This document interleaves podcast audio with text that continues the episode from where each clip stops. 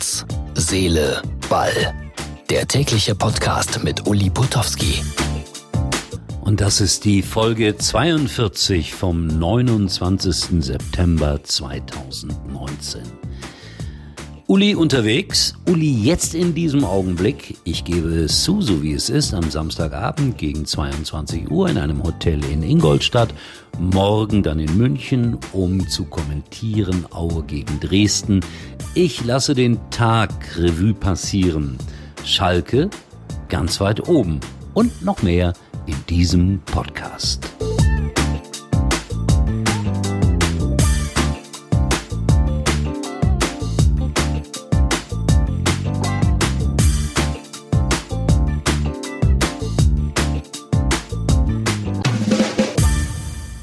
Warum schläft dieser merkwürdige Reporter in Ingolstadt, wenn er doch am Sonntag in München arbeiten muss? Ich will's euch erklären. Ganz einfach. Oktoberfest in München, keine Hotelzimmer. Und wenn, dann kosten die einfachsten Bruchbuden 400 Euro. Das macht ja keiner mit, jedenfalls nicht freiwillig, wenn er nicht zum Oktoberfest will. Das ist der Grund. Ich möchte kurz zurückschauen auf diesen Tag. 8 Uhr aufgestanden, nach Hoffenheim gefahren das Spiel zwischen Hoffenheim und Gladbach für Sky begleitet. War ein ordentliches Spiel. Die Gladbacher haben, äh, ich finde, am Ende verdient 3 zu 0 gewonnen, auch wenn Hoffenheim nicht so schlecht war. Und dann kommt ja immer diese Situation vor dem Spiel. Wir gehen zu den Trainern, machen Interviews und ich habe mir gedacht, benutze doch mal im Vorfeld bei Marco Rose das Wort Mentalität. Mal schauen, ob er darauf irgendwie reagiert. Klasse hat er reagiert. Er hat einfach nur gegrinst, so nach dem Motto, ich weiß schon, was du meinst, aber ich werde hier nicht von äh, Mentalitätsscheiße sprechen. Musste er auch nicht. Seine Mannschaft war top drauf. Um Hoffenheim muss man sich ein paar Sorgen jetzt machen, wenn man Hoffenheim-Fan ist. Es gibt welche, Ausrufezeichen. Und äh, zwar, weil sie so wenig Tore geschossen haben und so wenig gewonnen haben. Und trotzdem war der Trainer ja so zufrieden mit der Leistung seiner Mannschaft.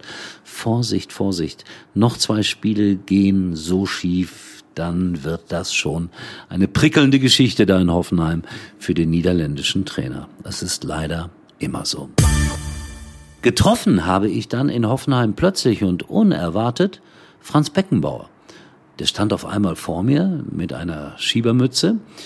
Und jetzt müsst ihr wissen, ich kenne ihn jetzt doch schon sehr, sehr lange. Nicht so wie die meisten von euch, sondern auch als Mensch. Wir haben das eine oder andere miteinander zu tun gehabt in den letzten 40 Jahren und kann immer nur sagen, ich erinnere mich sehr positiv an den Menschen Franz Beckenbauer, der zugegebenermaßen jetzt auch ein bisschen älter geworden ist. Da half auch die Schiebermütze dann wenig.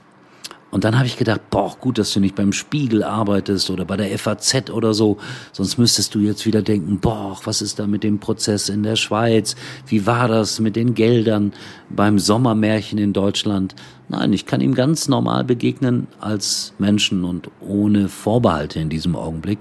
Und er hat einfach nur gesagt, hallo, grüß dich Uli, ich frage, warum hier? Eingeladen von Herrn Hopp und das war's. Und dann zog er von dann und ich hoffe, dass er noch lange einigermaßen gesund Fußballspiele besuchen kann. Das war mein, mein kleines Zusammentreffen mit Franz Beckenbauer heute. Ja, und dann freue ich mich natürlich als Schalker. 3 zu 1 in Leipzig gewonnen. Ich konnte es gar nicht glauben, als ich die Zwischenergebnisse immer wieder gehört habe.